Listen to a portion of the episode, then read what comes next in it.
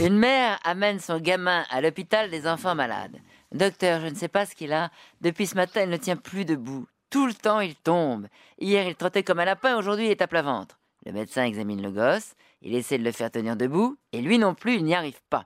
Il l'ausculte de tous les côtés, et en désespoir de cause, il dit à la mère Je crois qu'il est paralysé pour la vie, madame.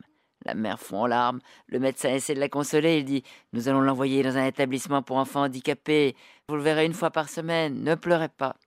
À ce moment, une infirmière entre dans la salle de consultation. Elle contemple la scène. Elle regarde le mot, mais elle demande Pourquoi vous lui avez mis les deux pieds dans la même jambe des pantalons?